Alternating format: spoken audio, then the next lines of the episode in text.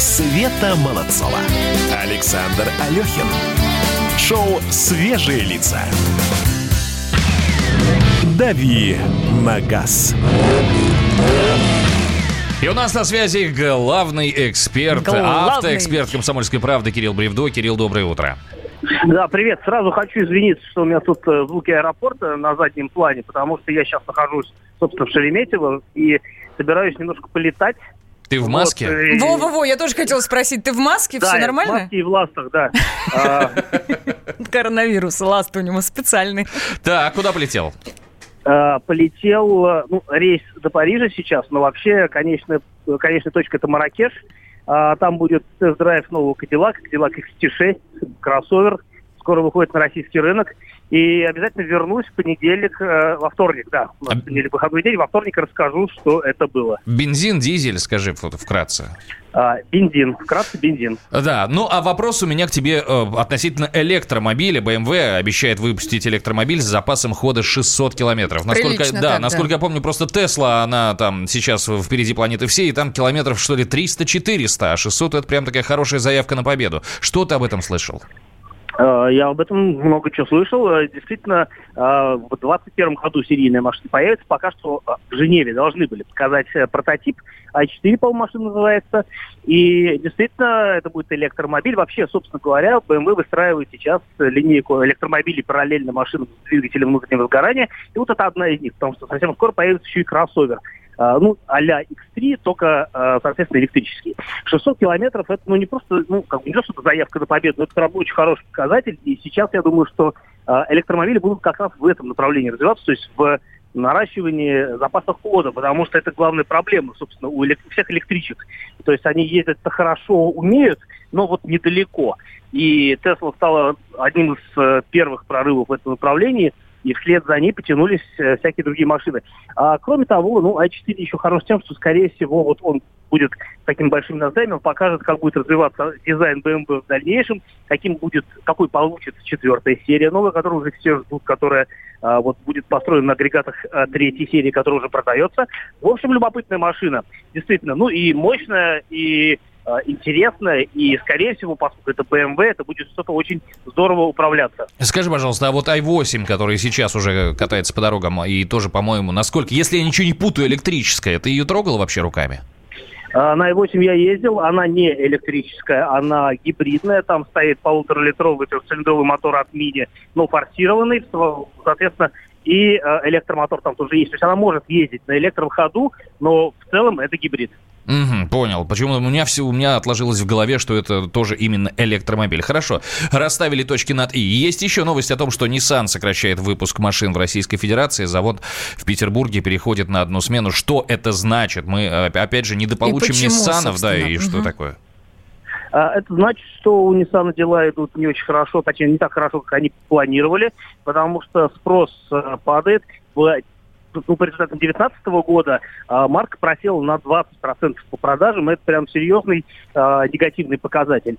И, собственно говоря, сокращение производства на питерском заводе, ну, вот питерском на самом деле, потому что это Каменка, не совсем Петербург, оно э, сокращается именно по причине невысокого спроса на автомобили. Ну, отчасти это связано с тем, что и модельный ряд не очень, э, скажем так, у них удачные там одни кроссоверы остались, но при этом все машины российской сборки, э, все делаются на заводе в Петербурге, и все машины, ну, пользуются каким-то спросом, а, но не таким, опять-таки, как хотелось бы представителям японской компании. Подожди, а разве в России нет тренда на покупку именно кроссоверов? Ну, то есть полноприводных каких-то мини-джипов вот этих вот, Паркетников. паркетников? Есть, э, безусловно, есть. И кроссоверы, они продолжают э, завоевывать рынок. Но проблема в том, что все равно, если мы посмотрим на статистику продаж, то первая десятка, условно говоря, это машины класса Б, ну, то есть э, Солярис, Рио и так далее. У Nissan была машина в этом классе, Альмера, но она не зашла, потому что она уже на момент рождения была устаревшей морально,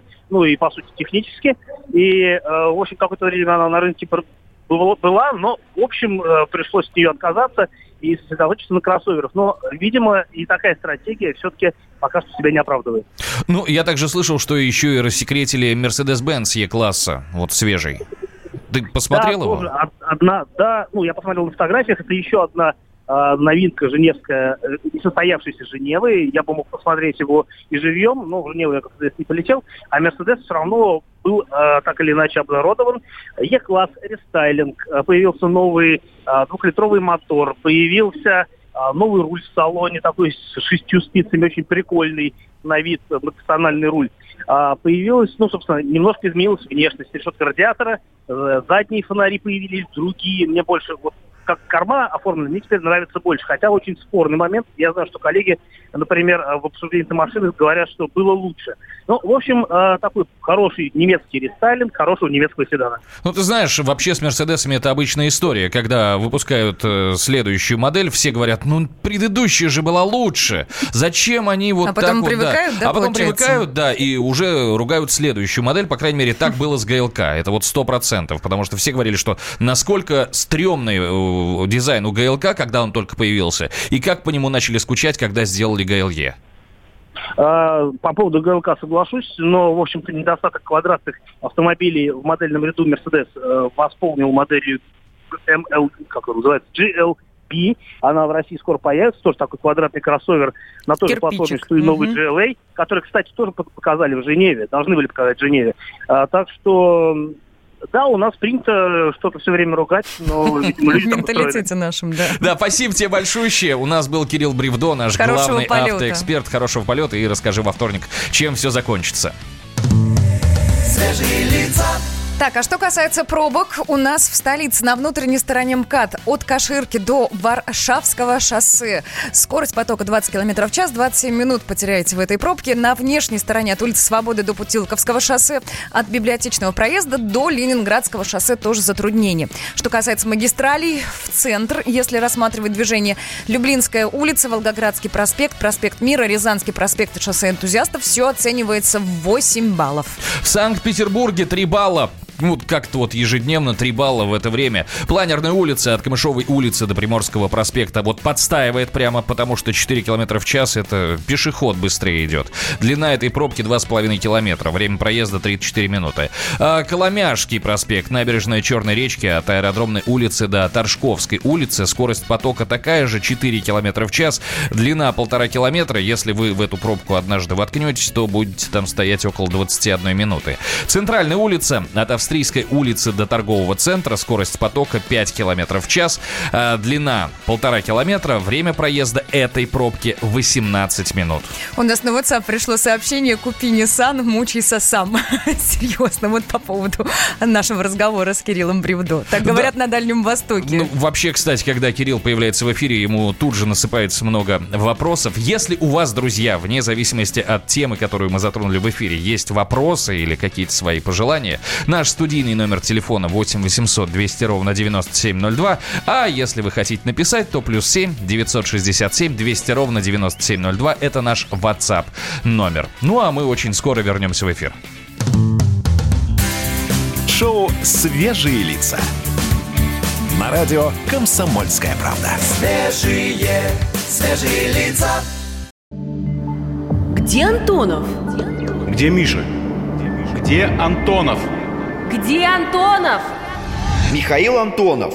Куда он делся? А я никуда не делся. Теперь каждый день с полудня до 15 часов по московскому времени я с вами, а вы со мной.